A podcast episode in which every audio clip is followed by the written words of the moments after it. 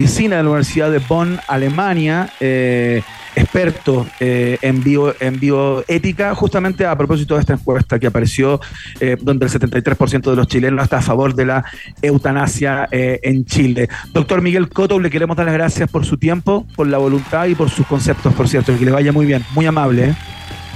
Gracias a ustedes, que estén bien. Muchas gracias, doctor. Ahí está el doctor Miguel Coto en un país eh, generoso con este tremendo tema que estamos recién comenzando a discutir y debatir eh, acá en nuestro, en nuestro país, ¿ah? eh, la eutanasia, por supuesto. Oye, le... Tengo la impresión que el doctor Coto le puso un Coto a la conversación. No, Mira. increíble. Yo ahora me quiero ir a conversar con amigos y a repetir básicamente lo que dijo el doctor, ¿no? Lo, lo tomo como opinión personal desde ahora en adelante. Oye, le agradecemos al doctor que está ahí conectado mucho saludo a toda la gente ahí de la, de la Universidad de Chile. Nosotros vamos a saludar a nuestros auspiciadores y al regreso, al regreso tenemos eh, esta esperada conversación con eh, el profesor Paulo Delgado y el historiador eh, Quesque, ¿no? Quienes vienen a, comentar em, todo, ¿no? Todo lo que ocurrió después del 6 de agosto de 1945, día en que Estados Unidos nos lanzó la primera... Ahí está el doctor que. no sé, escucha, escucha. Tenía, escucha, no, no quería, pero quería. No quería. Wow, mira, mira qué lindo momento de micrófono abierto, ¿no? Estamos viendo. Oye, ¿tú, ¿tú oyes esa radio? ¿Tú oyes esa radio? No, no, yo tengo pudor en este momento. Quisiera, quisiera salir de acá, no sé así. ¿Qué te pasa con esto? No, no es tan picante como parece, ¿no? Por favor. Doctor. Oye, qué rico. Doctor. Oye, no quería, dijo. Me pidió una entrevista, no quería. No es tan picante como parece, dice el doctor, el doctor Coto. Bueno, un lindo caso de micrófono abierto, un clásico de pandemia que eh, lo estamos viviendo de vida en este instante. Bueno, hermoso todo. Le agradecemos doblemente al doctor que no quería dar la entrevista y la dio de todas y formas. La dio, y la dio igual. Conversó con nosotros y pensando en el país. Por supuesto, vamos a ahora a nuestros eh, auspiciadores, nuestros amigos de Yetour, ¿no? Porque lo nuevo de Yetour llegó a Andes Motor. Le damos la bienvenida al All New Dashing, un auto con el diseño, la tecnología e innovación que necesitas hoy. Conoce más en jeturchile.cl y súbete a una nueva manera de manejar tu vida. Jetour, una marca Andes Motor, es parte de un país generoso. Oye, corta ya, que se fue al baño el doctor. Se fue con el Pero micrófono. Yo no puedo cortar, pues. No, él es que se fue. No, si ahí se fue, pues si ahí se fue con el micrófono del baño el doctor, No, no. ¿En serio? A ver, espérate. Levantemos el audio. ¿Doctor está en el baño? No, no, no, vamos, no. No, no, no, salgamos de esto. Escuchemos a The Holdies a esta hora de la tarde. Esto se llama Long Cool Woman in a Black Dress. Estás en la 94.1 www Rock and Pop CL. Qué momento, ¿eh?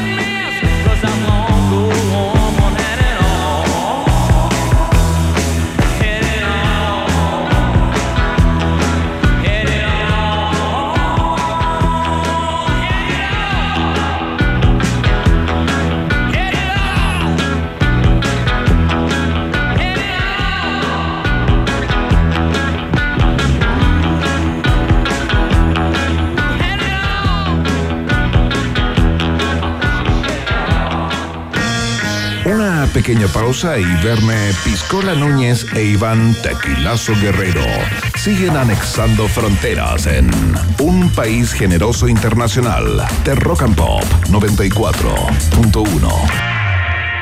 Rock, rock, pop, pop, rock, rock, pop, pop, rock, rock, pop, pop, rock, rock, pop, pop, rock, rock, pop, pop, pop, pop, pop, pop. Es la hora rock and pop. Siete, siete minutos. Trabajo, diversión y exquisita gastronomía, todo en un solo lugar, Hotel Nodo. Si tu jornada fue agotadora, puedes quedarte en su hotel y disfrutar de todas las comodidades de nuestras habitaciones. Ven y vive la experiencia Nodo. Es Nodo o nada. Hotel Nodo, Suecia 172, Providencia. Más info en Instagram arroba Hotel o en hotelnodo.cl. Bienvenidas y bienvenidos a Hotel Nodo. Lo nuevo de Jetour llega a Andes Motor. Descubre All New Dashing, un SUV que te permite disfrutar tus canciones favoritas con su sistema de audio de 8 parlantes Sony y una radio touch 15,6 pulgadas. Además, un sunroof panorámico y un sistema de seguridad avanzado ADAS con cámara 540 grados. Encuéntralo en jeturchile.cl a partir de 14 millones 990 mil pesos. Jetour, una marca Andes Motor. Equipamiento varía según versión. Precio corresponde a versión de entrada. Dashing MT 1.5 Turbo e incluye bono de financiamiento. Términos y condiciones en jeturchile.cl. Jetour, una marca Andes Motor. Apoyar a todos los que juntan pesito a pesito es ser un buen banco para todos y para cada uno.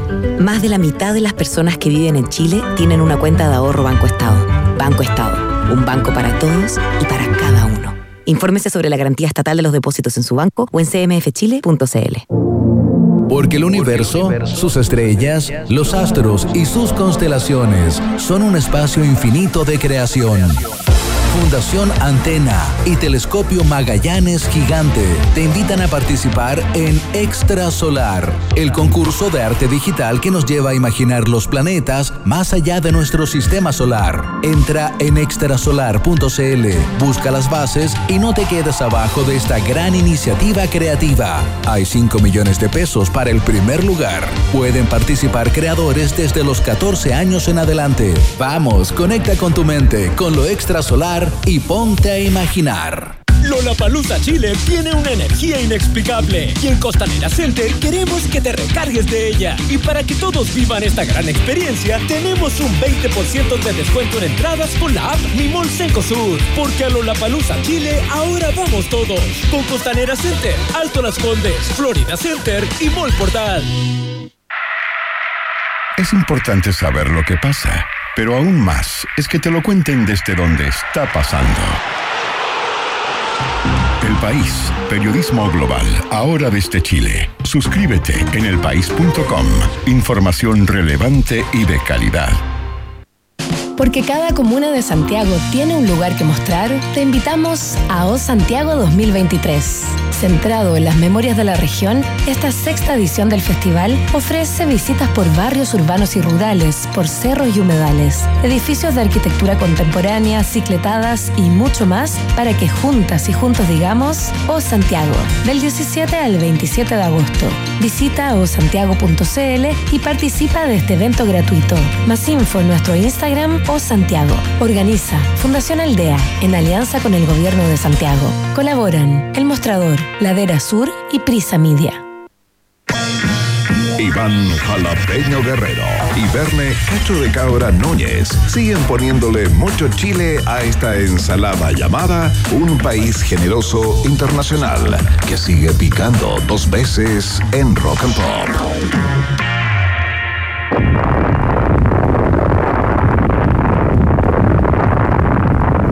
Según los pocos testigos que, que quedan vivos, eh, aquella mañana, ¿no? Del 6 de agosto de 1945, exactamente a las 8 y cuarto de la mañana, lo que se vio fue una luz muy blanca, encandilante. Luego se escuchó un silencio.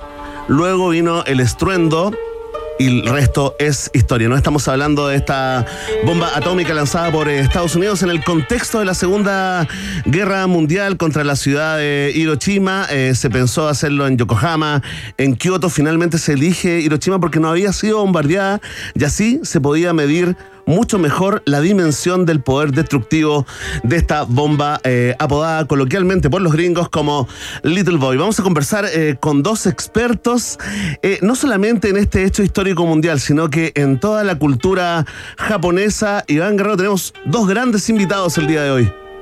Sí, uno que ya nos ha acompañado muchas veces, eh, cada vez que eh, revisamos de alguna manera efemérides o elementos de la cultura pop ligados a, Japón, claro. Eh, Paulo Delgado, él es historiador, es profe de historia, fundador y presidente de la Fundación Japonistas Chiles. Y nos acompaña hoy Keske Litomi, él es historiador también y miembro de la Fundación Japonistas Chile. Keske Paulo, muy bienvenido, muchas gracias por estar el día de hoy acá. Hola, muy buenas tardes, Iván, Verne. Muchas gracias, como siempre, por recibirnos acá en Radio Rock and Pop para traer parte de la cultura japonesa y entender mucho mejor estos acontecimientos que tiene, en este caso, tiene repercusión mundial. Así es, eh, le damos la bienvenida también al eh, profesor Keske Litome Keske, bienvenido nuevamente. ¿eh? Oh, perdón, bienvenido por primera vez. Lo que pasa es que yo me había juntado contigo alguna vez antes, ¿no? Sí, se vinieron para acá para el estudio. Bueno, bienvenido siempre, ¿ah? Bienvenido siempre, Keske Litome. Bueno, viajemos en el tiempo, ¿no? Vámonos a esa mañana del 6 de agosto de 1945 y finalmente, como todos los procesos, es consecuencia de una historia previa, ¿no? De una, de una precuela. Entiendo que todo esto parte años antes, ¿no? Por ahí por 1937, ¿dónde ponemos la, marca en la línea de tiempo? Claro, aquí no, para responder eso, nosotros somos parte del comité de historia de nuestra fundación, Japonista Chile. Y ahí el que yo reconozco que sabe mucho más de este contexto de Segunda Guerra Mundial desde el punto de vista japonés es aquí mi colega historiador, que es Keitomi. Así que, que es que por favor, te cedo la palabra que, que expliques este contexto. Qué, gran dupla. Previo. ¿Cómo se dan pases? ah? Sí, muy bien. Sánchez Vidal. Eh, bueno, si nos ponemos a, resumir toda la Segunda Guerra Mundial acá, el frente del Pacífico, no terminamos nunca. Pero claro, del 1937 Japón invade China, Manchuria. Claro, expansionismo de Japón por el Pacífico. del Imperio japonés. Tenemos 1941, que es el ataque a Pearl Harbor y la entrada de los Estados Unidos en la guerra. Ajá. Y ya desde ahí es todo un una suerte de efecto dominó en que Japón se expande por el Pacífico, eh, Estados Unidos lo enfrenta también y... Esto se da, lo, clave es lo que pasó en el ataque a Pearl Harbor. ¿Por qué Japón decide eh, atacar, digamos, este, este, este puerto ahí de soberanía eh, gringa, no? Bueno, Japón estaba pasando por un proceso en que, claro, estaba viviendo un, expansionismo en, en Asia y estos intereses chocan con Estados Unidos. Se estaban tratando también de, digamos, de anexar eh, lugares que pertenecían a, países europeos. Claro, a colonias europeas y sobre todo por los em, recursos naturales. Japón es un país sin recursos naturales. Es una isla volcánica que los recursos no, abundan. Entonces necesitaba de estos recursos y la única manera que encontraron fue por la vía armada. Oiga, profesor, eh, la gente ese 6 de agosto se levanta como un día normal. Habían vientos de. Habían rumores de que algo así tan grande podía ocurrir. Mira, hasta ese momento el, concepto de arma atómica, si bien no era conocido por, por toda la, población, se conocía solo en algunos círculos. O sea, en Japón sí se conocía pero en círculos muy pequeños de científicos y casi como una suerte de, de arma de ciencia ficción. Hay un programa atómico japonés, pero que no, no llega a ser como el programa alemán y mucho menos como el programa estadounidense. Entonces, claro, la gente de Hiroshima, Nagasaki no tenía ni idea de lo que les iba a caer en. Además hay que pensar que un mes antes de este lanzamiento del 6 de agosto, en Estados Unidos se hizo, se ejecutó el primer ensayo pues, bajo el proyecto Manhattan. Entonces, esto todo se manejaba a nivel muy secreto, a nivel de espionaje. Entonces, a, nivel de población general, poco o nada se sabía de esto. Entonces la población realmente no estaba preparada. Realmente fue sorpresivo. Iván, ¿quieres hacer una pregunta desde México? Muchachos, sí, vamos a volver al, momento, ¿no? Eh, al momento este, esta, esta mañana del 6 de agosto del año 45, pero me gustaría conversar un poco acerca de las repercusiones, eh, no tan solo políticas, sino que culturales y artísticas que tuvo eh, en Japón eh, esta debacle, ¿no? Esta tragedia. ¿De qué manera transformó lo que venía ocurriendo desde ese punto de, de vista? Y si hay expresiones en el día de hoy culturales eh, que tienen que ver específicamente con lo que fue esa tragedia y con la marca eh, que deja en la cultura japonesa este lanzamiento. Eh, claro, esa, como siempre lo abordamos, y aquí yo creo que, creo que, que también puede aportar harto, eh, siempre se dice que estos atentados atómicos no solamente destruyeron lo evidente, es ciudades, hicieron desaparecer dos ciudades y las convirtieron en cenizas, sino que aquí este fue una explosión, fue un bombardeo a temas muy íntimos propios de la cultura japonesa. Partiendo por la famosa declaración del emperador japonés, eh, donde él asume su condición de ser un ser humano común y corriente, la rendición del Japón, y ahí hay muchos japoneses que vieron esto como la destrucción de una institución milenaria. Claro, Acuérdense que estamos hablando del emperador japonés, una institución que tiene más de 2500 años. Entonces, que el emperador haya hablado por radio un par de días después de la rendición eh, y haya declarado ser un ser humano y que se rendía ante Estados Unidos, fue un impacto social, psicológico, político enorme para el Japón. Y eso va a tener repercusiones políticas para el resto de los años. Eh, y es por eso que hoy día, por ejemplo, por ejemplo Japón tiene, eh, funciona, es como una monarquía parlamentaria. Ya no es la figura monárquica del emperador. La constitución actual que tiene, de 1947, es una constitución, se le llama una constitución impuesta por Estados Unidos con un enfoque muy democrático, muy diferente a una constitución Meiji que tenía antes, que era bien tradicionalista. Entonces, eh, estas bombas socavaron las bases sociales y políticas de Japón y le dieron un rumbo completamente a lo, diferente a lo que tenía antes en la cultura pop también que lo hemos hablado tanto, tanto que generó esto el tema de los efectos de la radiación, de lo que puede causar en la, naturaleza, esto de los monstruos, de lo, al miedo a lo desconocido todo eso también es herencia de Estamos hablando de Godzilla, por ejemplo, estamos hablando de buena parte del anime. Exacto. ¿Cuáles serían así como, como digamos, eh, piezas eh, claves, digamos, eh, de la cultura pop que hagan referencia y que nos sirvan, digamos, como documento histórico de este de este bombardeo. Bueno, yo siempre ejemplifico con Godzilla. No sé si tú crees que sabe otro, pero el Godzilla es el más genérico, el que conoce la mayoría de la gente. claro. Entonces, eh, si bien aquí en Godzilla ahí eh, también toma elementos de lo que eran los monstruos japoneses tradicionales, hay versiones de Godzilla que hablan de que es un animal eh, que se vio afectado por la radiación, se hizo gigante y empieza a atacar a los humanos porque él se vio atacado por nuestra especie. Entonces, ahí también eh, hay una referencia a, algo desconocido que los humanos no teníamos conciencia, que nos está atacando ahora y tenemos que aprender a convivir con esa monstruosidad, que podríamos referir que es la, la bomba atómica, el claro. atómico. ¿Y tú tienes otro ejemplo que es que lo que es? Lo hemos mencionado antes, la danza butó. Ya, la danza butó. La, la danza butó que nace como la década de los 50 como una expresión artística. Ajá. Cuéntanos un poquito, cuéntale a la gente también de qué se trata. Eh, inmediatamente algunos se nos vino la imagen de esta, de estos actores eh, desnudos o semidesnudos pintados de, de, blanco como víctimas de justamente una bomba nuclear, ¿no? Claro, eh, uno ve las performances y es gente que se, se pinta de blanco, se, se, pinta como heridas, ¿no? Y tiene unos, unos movimientos muy, muy particulares. Sí, claro.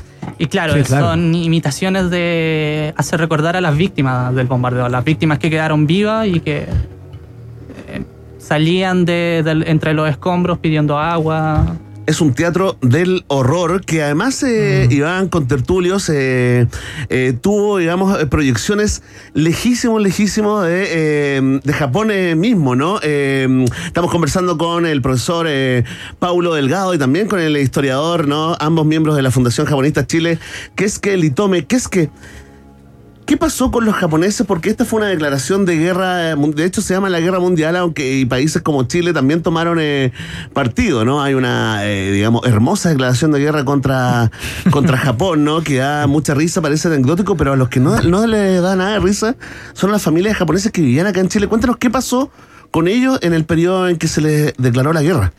Sí, la verdad es que mucha gente un poco más entendida en el tema cree que el único acto de Chile en la Segunda Guerra Mundial es, aparte de declarar la guerra, es cortar los árboles de Sakura que había acá en Providencia, el antiguo parque japonés. Y eso era todo, ese es el único acto que hace Chile eh, contra Japón. Pero desde 1943, más o menos, eh, se empiezan a, relegar a las familias japonesas. ¿no? se crea una lista negra de los supuestos japoneses más peligrosos viviendo acá y se los relega. ¿Se, construyeron como una especie de, barrios para ellos? como de, No, en el fondo, por ejemplo, japoneses que vivían en Santiago, les llega la notificación del Ministerio del Interior, usted tiene como 24 horas para trasladarse a Talca.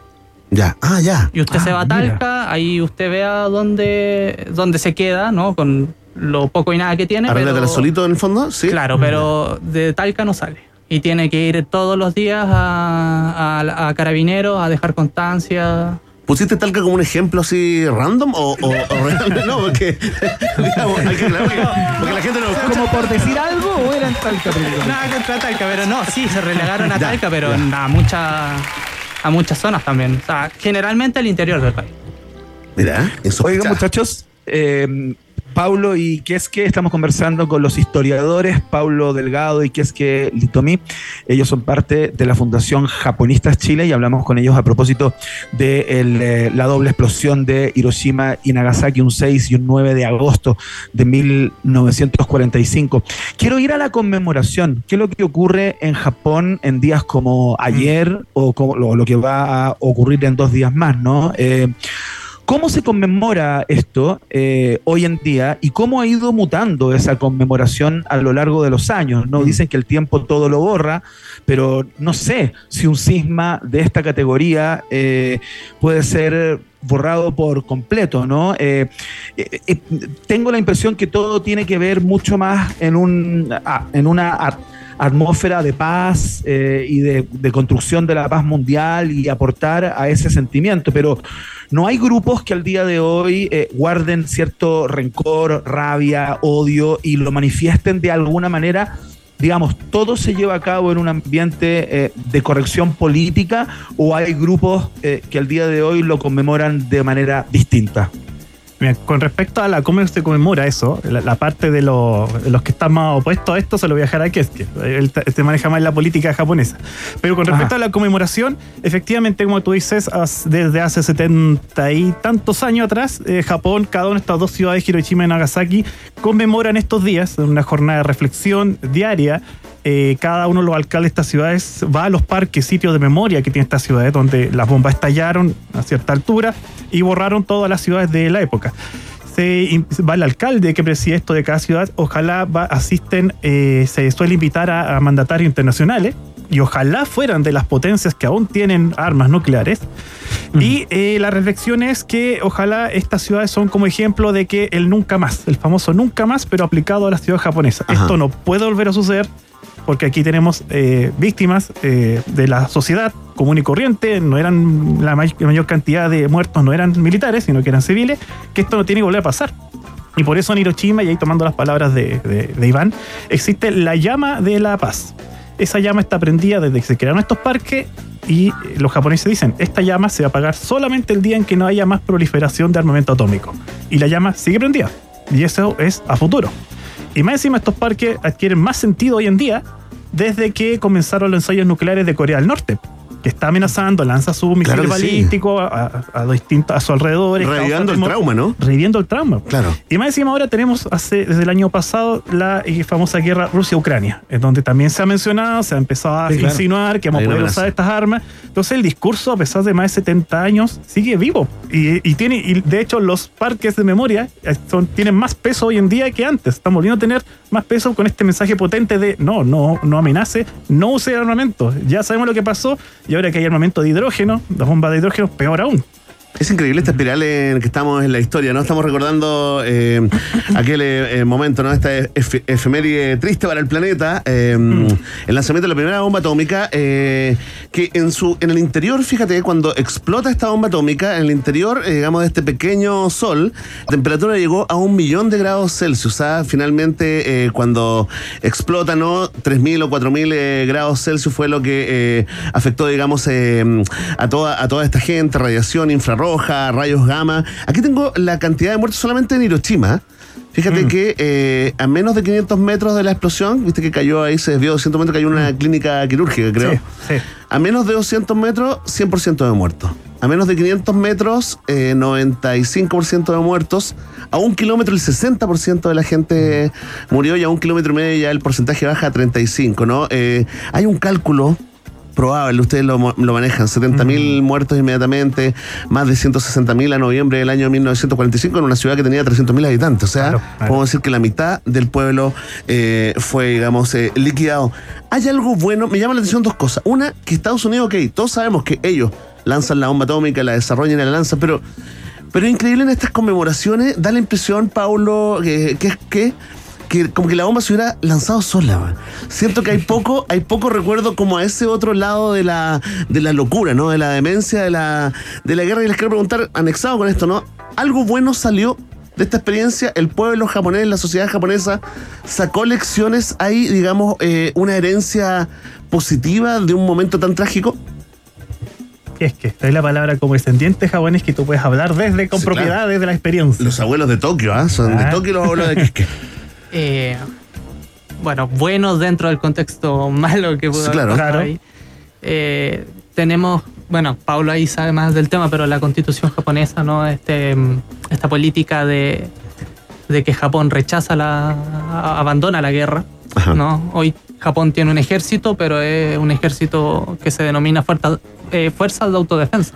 Y, que, y eso es una de las cosas que preguntaba Iván hace un rato. Con una de las críticas que se hace ahora, pues, por, un bien, por un tiempo funcionó bien eso. Pero hoy en día se está criticando justamente que Japón no pueda defenderse. Bien, pero hoy en día, con la amenaza de China, de Corea del Norte, Rusia, es como.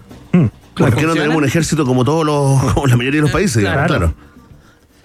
Eso tú dirías que una, que una, o sea, el hecho de no, no poder desarrollar eh, militarmente ni tener Creo ejército que hasta, hasta, potenció otras actividades, es decir, el desarrollo tecnológico, ponte tú la innovación tiene que ver de alguna forma, podría ser como un efecto positivo de esto que pasó un 6 de agosto, ¿qué es qué? Sí, no solo de la bomba atómica, yo creo que de la guerra en sí. O sea, Japón era un país que quedó devastado, ¿no? Todos conocemos lo que se llama el milagro japonés, mm. pero es porque a Japón no le quedó otra opción, ¿no? Y cuando Japón lo vemos que está en las ruinas y luego se pone como puntero en la tecnología, eh, como economía, es porque no tiene, no tiene otras opciones. Claro.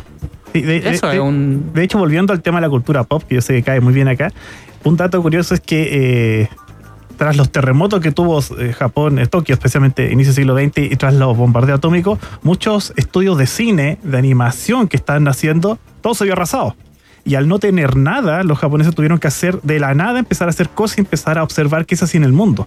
Entonces, viéndolo, tratando de verlo un poco positivo, pues. al no tener nada, hagámoslo todo de nuevo, pero mejor que antes. Entonces ahí comenzó esta innovación tecnológica, aprendamos de los errores, aprendamos del extranjero, y así nació, por ejemplo, los primeros estudios de animación y de cine japoneses post 45 y se desarrollaron 50, que, empezaron rápidamente a ponerse a la altura de lo que era el cine internacional europeo estadounidense. Entonces, tuvieron esa capacidad de reinventarse y de volver a reactivar la industria después de este episodio en que los dejó en cenizas, por ejemplo. Una tremenda conversación con los amigos de Japonistas Chile, la fundación. Eh, a Paulo Delgado eh, lo citamos, lo requerimos permanentemente, siempre tiene la voluntad de conversar con este programa. Aquí es que Litomi, historiador también, eh, parte de, ese, de esa comunidad, de ese grupo, lo conocimos en el día de hoy. Les queremos dar las gracias por haber estado en el día de hoy acá y entregarnos todos estos, estos costados ¿no? de esta tragedia que cambió el mundo para siempre. Las bombas de Hiroshima y Nagasaki, una un día como ayer y otra eh, que se conmemorará en un par de días más. Que les vaya muy bien. Un abrazo grande. Muchas gracias, Iván, por, por la, mención y por los saludos. Y antes de irnos, claro. nos permite unos segundos. Es que si la gente quiere profundizar en estos temas, que es que, y yo vamos a hablar de esto en la semana. Vamos ¿Dónde? A ¿Cuándo? Este día jueves a las 10 de la mañana en el Museo Histórico Carabinero de Chile vamos a hacer la charla a reflexionar sobre los parques de memoria. Perfecto. Y esta charla también la vamos a volver a hacer en el, la Casa Museo Eduardo Frei Montalva, aquí en la Comuna de Providencia, a las 11 de la mañana el sábado. Perfecto, ya lo saben, toda la información también está en las redes sociales de Japonistas Chile, ¿no? Por supuesto, ahí están anunciando, hay reels y, y, fotografía. Oye, fuerte el aplauso, reverencia eh, para los historiadores, eh, ¿no? miembros, socios fundadores de la Fundación Japonistas Chile, Paulo Delgado, muchas gracias Paulo. Gracias. Y que es que Litoy, muchas gracias, que es que, ¿ah? Que les vaya muy bien, eh, que, lo pasen bien y nos vemos pronto. cuando Japón haga noticia otra vez. Oye, les vamos a, les vamos a dedicar a una, una linda canción que aparentemente no tiene nada que ver con esto, pero en el fondo sí. Vamos a escuchar a Creedence Clearwater Revival a esta hora de la tarde. Suenan con este clásico, se llama Molina, tal cual. Y suena acá en la 94.1 www Rock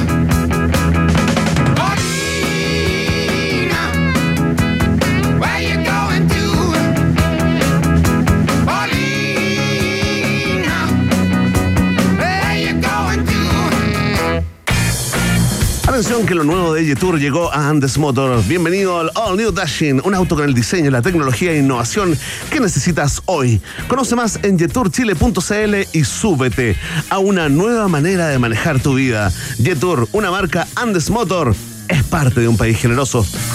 Oye, Vene Núñez, vamos a ir a la pausa, pero la cantidad de condolencias que hay por la supuestamente eh, supuesta muerte del Sí, claro. cantautor español José Luis Perales son extraordinarias Es porque es increíble. muy probable que muchas personas ya hayan borrado eh, sus palabras de condolencia, pero claro, a- la cantidad de retuiteos es tal que están ahí dando vuelta y gente como conocida, famosa, autoridades en el tema de la música. Estoy destruido, dicen. hasta este minuto dando las condolencias a José Luis Perales. Es muy gracioso. Los invito a ver esta realidad paralela en Twitter. Oye, vamos a la pausa al ritmo de esta tremenda canción, ¿ah?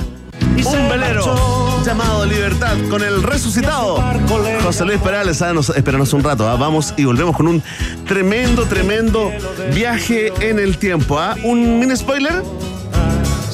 Cruising the sky. Estelas en el mar. In the heart, weón.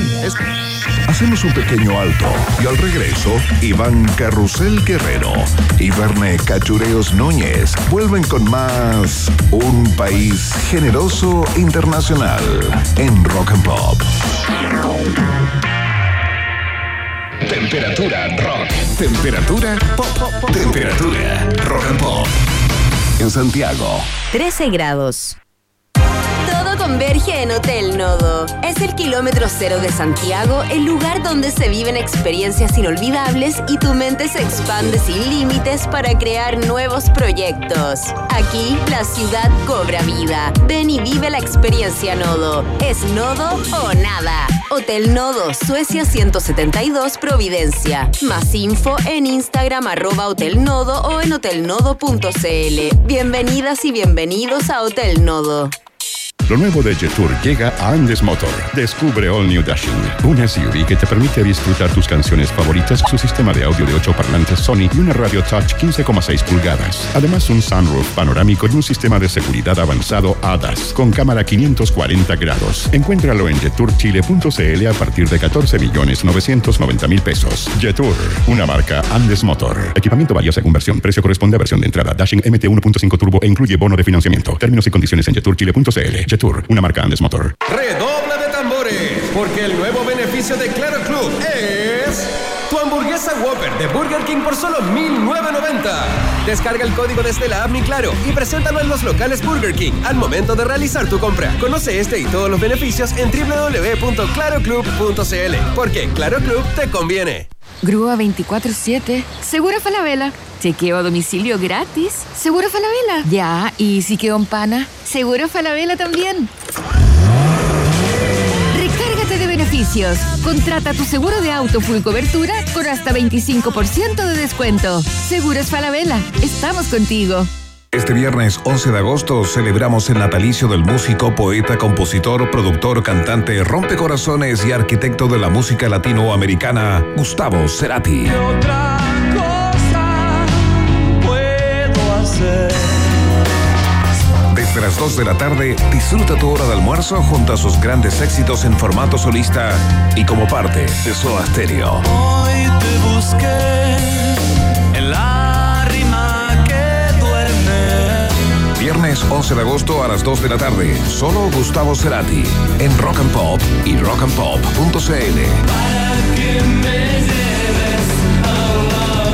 Conectados con la música 24-7. Teatro Caupolicán presenta Prófugos, el espectáculo más increíble en homenaje a Soda y Cerati. Prófugos, difícil de creer. Único show, 8 de septiembre, 20-30 horas, Teatro Caupolicán.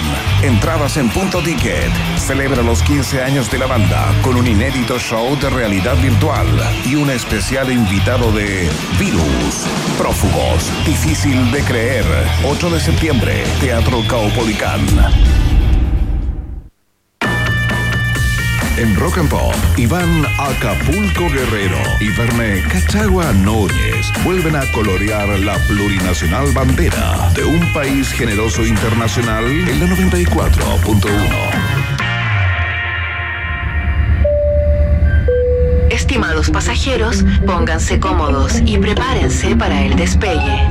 Llegó el momento de subirte al DeLorean de la 94.1 y viajar por la historia de nuestra cultura pop. Es el viaje en el tiempo en un país generoso de la rock and pop. Primera estación. We're going to dance. We're going to dance. We're going to dance and have some fun. Ahí está, comenzamos con toda la psicodelia. Este viaje en el tiempo acá en un país generoso. La primera estación, ojo, ¿ah? que es una estación compuesta eh, por dos eh, grandes bandas, grandes músicos, eh, ¿no? grandes artistas, pero se llama, la estación se llama D.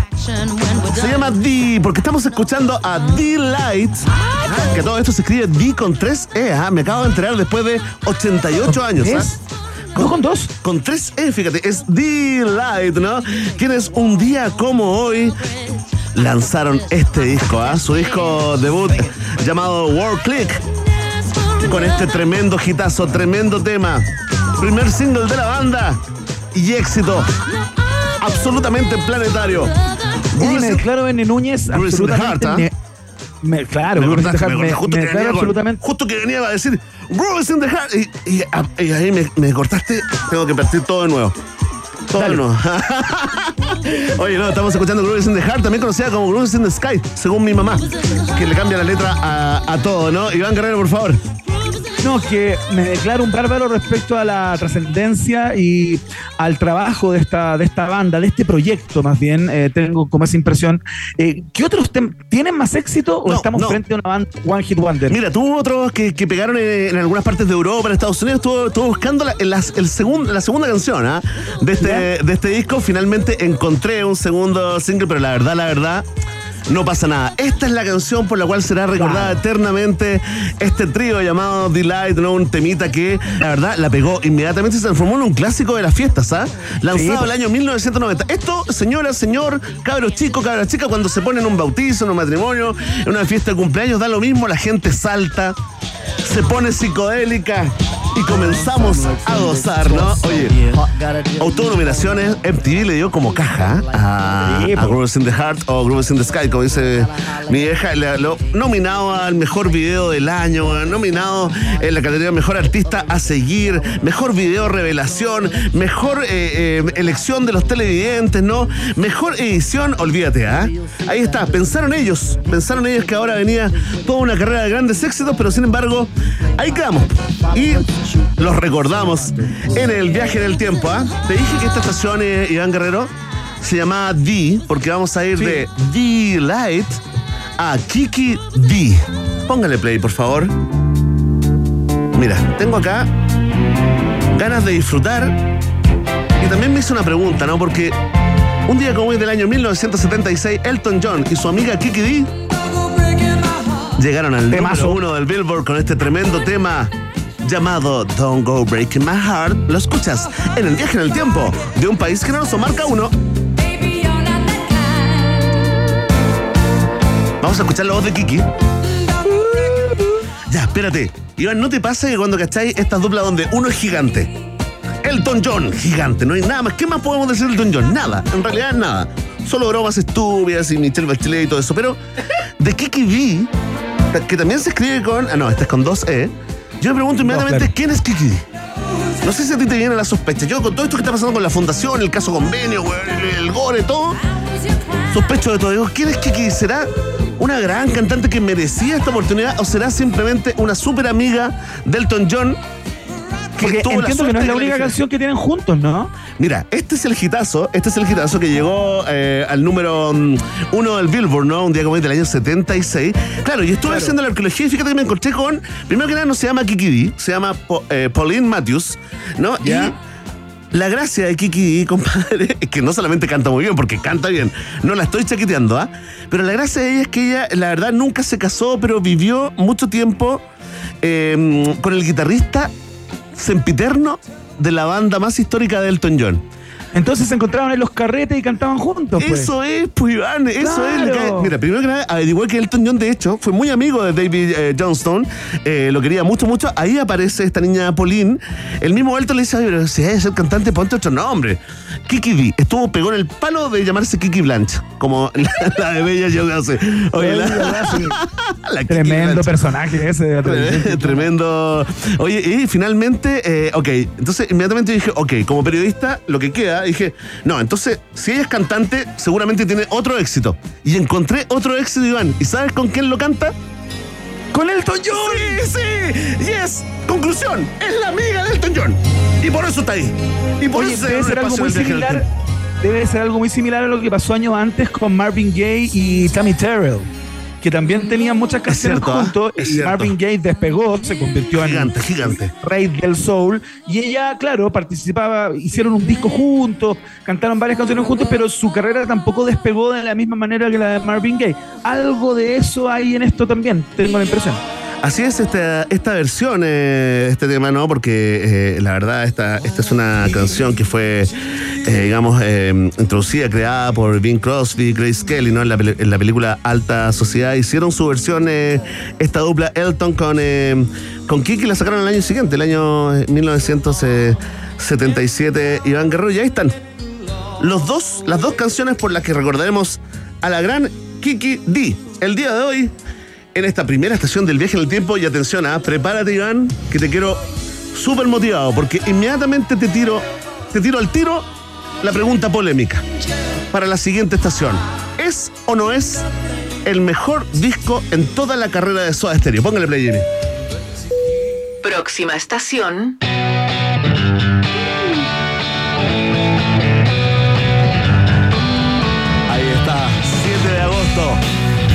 1990. Mientras D-Light lanzaba su hitazo Groove is in the Heart, Soda Stereo lanzaba su quinto disco de estudio.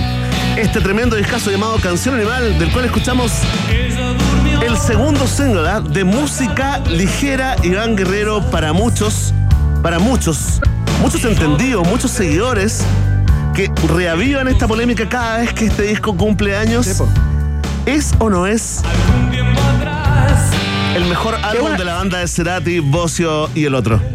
Es buena, Alberti, es una buena pregunta, eh, pero como todo en este tipo de, de artes, tiene que ver con el gusto, ¿no? Pero si vamos a la relevancia bi- biográfica que tiene el disco, eh, en la historia de Soda Stereo, sin duda que es el que marca eh, el nuevo camino que seguiría Soda Stereo hasta su final. O sea, es la vuelta al rock. Totalmente, es la vuelta sonido rockero. rock de guitarras, ¿no? Eh, eh, después de pasar por un momento más yacero con el doble vida, en donde hicieron el disco en Nueva York. eh, Fome el doble día, fome, fome.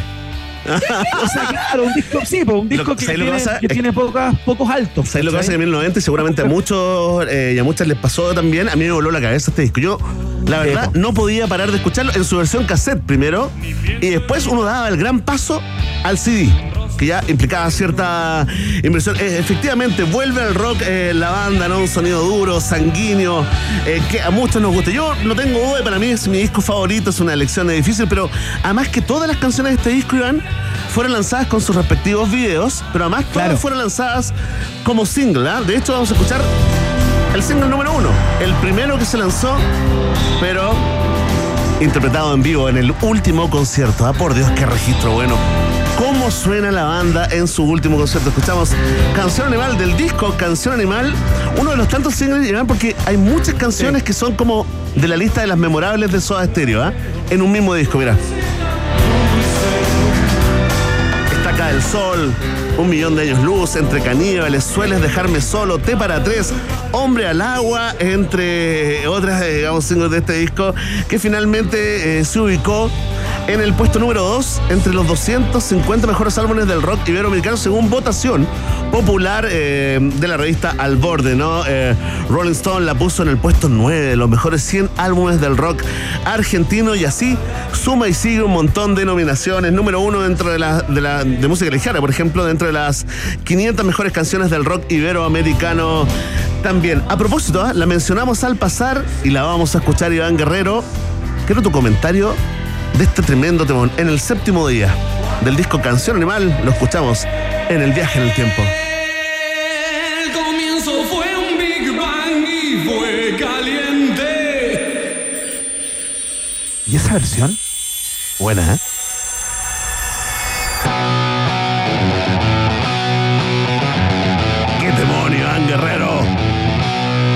Un muro de guitarras.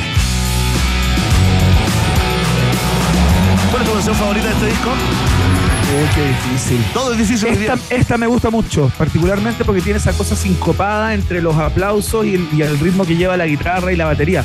Lo encuentro como raro y me llama la atención. De hecho, es el tema que abre el, el disco. porque Es la primera canción del disco Canción Animal que estamos conmemorando en el día de hoy. Tremendo. Tremendo, tremendo disco. Hay una actuación muy señera antes de que vinieran todos estos últimos conciertos y todo, que es cuando Soda Stereo tocó prácticamente completo este, este disco, eh, porque estaba saliendo, estaba muy fresco, que fue una actuación que entiendo que fue el año 1991 en la 9 de julio. La Avenida 9 de Julio, donde Soda Stereo congregó a más de un millón de personas y hasta el día de hoy es el concierto más multitudinario eh, que se registre ahí. eh, no sé si los Rolling Stone, entre juntando todos sus conciertos, hacen un número similar, pero todos juntos y todas en la calle, este concierto es histórico. eh, Tremendo. y hay una de, ca- de canción animal ahí que es realmente impresionante para que lo chequeen si es que pueden ver. Oye, es tremendo, sí, estabas hablando de la gira animal que la partieron en el año 90, justo con el lanzamiento de este disco. Y fíjate que eh, le ganaron en cantidad de gente a la que juntó, digamos, un, un tiempo después Luciano Pavarotti. Ahí también eh, en el mismo lugar eh, Argentina en la, en, la 9, en la 9 de julio. eh, Claro. Y este fue el álbum que le permitió también a, a canciones, a Soda Stereo, digamos, entrar en el público español también. Llegar a Europa y agendando presentaciones en Madrid, Oviedo, Sevilla, Valencia. Con este disco Soda Stereo se convierte en una máquina imparable y en un negocio absolutamente gigantesco. Este es el momento cuando Soda Stereo ya iba con un escenario eh, en cierta ciudad y ya estaban montando el otro en la próxima y andaban con un staff de 200 personas. O sea, este es el disco que instala a Soda Stereo en una dimensión absolutamente distinta como banda a nivel continental. Oye, de la gira Me Verás Volver, nos vamos a despedir de esta estación con un millón de años luz, especialmente dedicada a todos los fanáticos y fanáticas de esta tremenda banda icónica, Soda Stereo.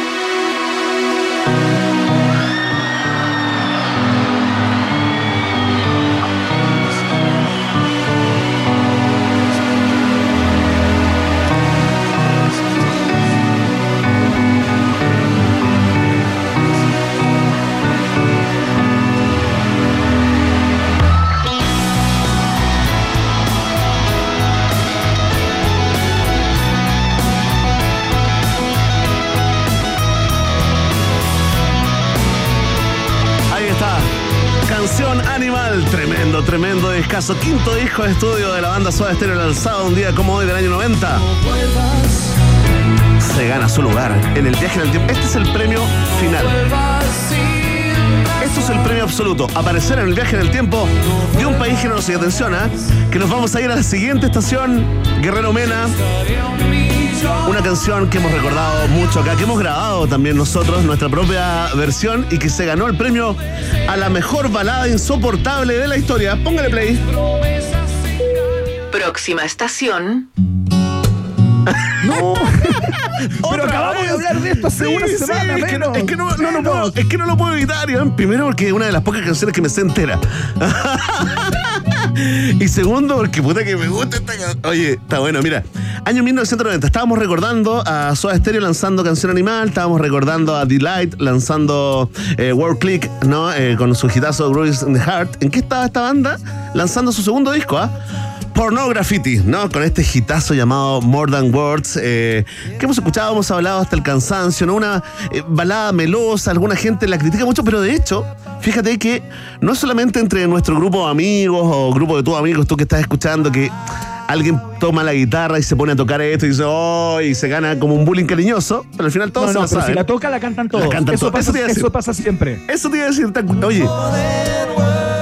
Pero no solamente acá, fíjate, eh, sino que en Estados Unidos, esto es planetario, ¿no? Algo pasó con esta canción, algo pasa con este video, que se le han hecho un montón de parodias. Lo que vamos a escuchar es el audio de una de las más recientes parodias, ¿no? Eh, el dúo, digamos, eh, de Extreme, conformado por el comediante Jimmy Fallon y el actor Jack Black, ¿no? Caracterizados como los dos, eh, como los dos miembros de esta banda, ¿no? Los mismos que cantan esta canción. Tú parte- ¿Te acuerdas que el video parte con el baterista como saliendo?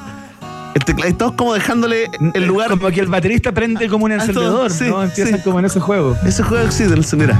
Escucha al gigante Jack Black con Jimmy Fallon.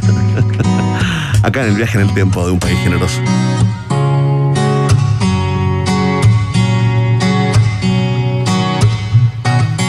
Esto es muy ¿Están loco. tocando ellos? Sí, ¿no? Están tocando, ellos. aparentemente, esto es muy loco porque la gente se ríe con esto.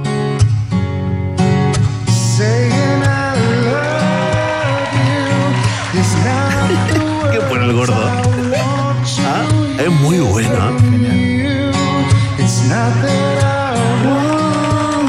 Ahí está. Tremendo. Mira, tantas cosas pasaron un 7 de agosto del año 1990. En la siguiente estación salimos de esta, la mejor balada melosa, insoportablemente pegajosa. eh, y nos vamos a una estación eh, llamada El Polímota. El polímata renacentista llamado Don Paul Bruce Dickinson en la siguiente estación en el viaje en el tiempo. Próxima estación. Woe to you, O earth and sea, for the devil sends the beast with wrath, because he knows the time is short. Let him who hath Stand understanding reckon the number of the beat. Oye, comienz- comenzamos a escuchar uno de los grandes éxitos eternos de Iron Maiden, el número de la bestia, donde hace su aparición en el planeta rock. El gran Don Paul Bruce Dickinson, cantante, productor musical, esgrimista profesional, empresario, escritor, historiador, catedrático universitario y piloto de aviación británico. También se sospecha ocupación. se sospecha que es soldador al arco también, pero no está confirmado. ¿ah? Tremendo, nació un día como hoy, 7 de agosto del año 1958, el que usted conoce como el frontman ¿no? de esta tremenda banda, muy querida acá en Chile, ¿ah? Iron Maiden. Eh, también es compositor, ¿no? Eh, vocalista, reemplazando a Paul Diano. No era fácil, pero finalmente dejó a Diano en el olvido. ¿Sabes cómo lo definen, eh, Iván Guerrero, a, a Bruce Dickinson en Inglaterra? ¿Cómo? Como un polímata. Un polímata. ¿Y qué es un polímata? Un polímata es alguien que demuestra inteligencia, sabiduría y conocimiento en diversas y distintas áreas del conocimiento. Entonces, Ah, es claro. como nosotros, mira. Mira, totalmente, total- un Da Vinci, un Da Yo que Vinci. estaba buscando una forma de mencionarnos, de nombrarnos y no la encontraba. Ahora ya la encontré. Oye, un Da Vinci, digamos, el bueno de Bruce eh, Dickinson, que tuvo una infancia muy difícil, lo mandaron a vivir con los abuelos, ¿no? Los papás. Algo les pasaba con él. eh, este tipo eh, terminó en un internado donde se hizo famoso. La primera vez que hizo noticia fue cuando le dejó su caca en el escritorio al director de ese internado, Iván. Por supuesto que lo echaron inmediatamente y parte su vida eh, en el rock, ¿no? Eh, tuvo cáncer, tuvo cáncer a la, a la lengua, eh, Iván. eh, recibió, digamos, estuvo sometido a muchas semanas de quimioterapia y radioterapia para combatir ese tumor cancerígeno que le había salido abajo de la lengua. Luego, luego después del tratamiento, que de- de- a todo esto le funcionó, ¿no? Eh, lograron controlar el tumor, este cáncer, ¿no? Y en una entrevista eh, con el periodista gringo Eddie Trunk, Bruce Dickinson, después que le preguntaron como tres veces, dijo, bueno, yo te voy a contar. Esto me dio, digamos, básicamente se me pegó el virus del papiloma humano por hacer demasiado eh, sexo oral. Entonces me dio cáncer a la lengua por hacer demasiado. ok. Es, es lo que me dijo el doctor y es la verdad oficial. Mira, Es estoy re- pensando en, la- en las señoras conservadoras inglesas que cuando se enteraron de que le había dado, dijo, ah, sí pues, sí con las cositas que canta, ¿cómo no le iba a dar cáncer a la lengua a ese demonio? Oye, Oye, un saludo, digamos, a todas las eh, autoridades que prohibieron el ingreso de la banda Iron Maiden eh, aquella, aquella semana del año 1992. Oye, ¿sabes qué? Aparte de todo de soldador al arco y piloto y historia, porque él estudió historia, un día dijo, me gusta la historia, la estudió y hoy es catedrático universitario. Un día dijo, me gustaría aprender a, a pilotear. Y hoy no solamente pilotea la- las giras de la, de la banda, ¿no? Sino que además tiene una empresa, tiene una, tiene una línea aérea propia. Que es, es increíble, pero además se maneja muy bien, es compositor de varios de los hits de, de Iron Maiden y también toca piano. Cosa que eh, se puede notar en muy pocas canciones de Iron Maiden, pero en una sí. Por ejemplo, esta. Empire of the Clouds.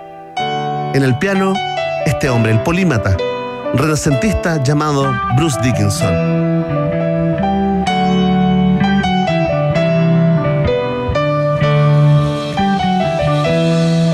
Mira, qué bonito. Mira qué lindo toca el piano, ¿eh? Qué lindo. Oye, mira, practicó la esgrima a tal nivel, eh, Iván Guerrero, que eh, terminó siendo, digamos, eh, el número 7 de su país.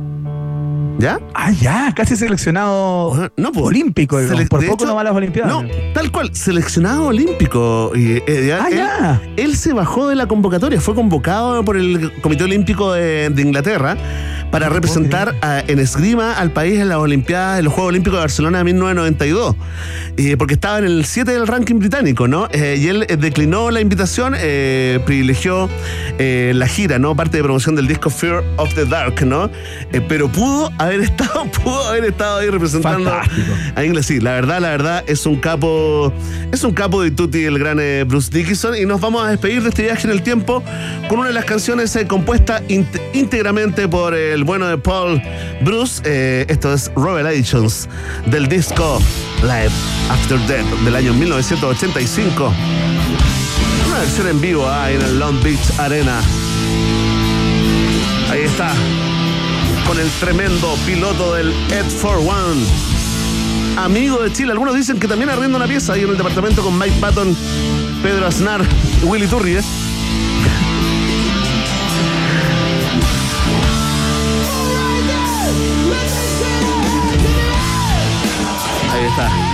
Tremendo.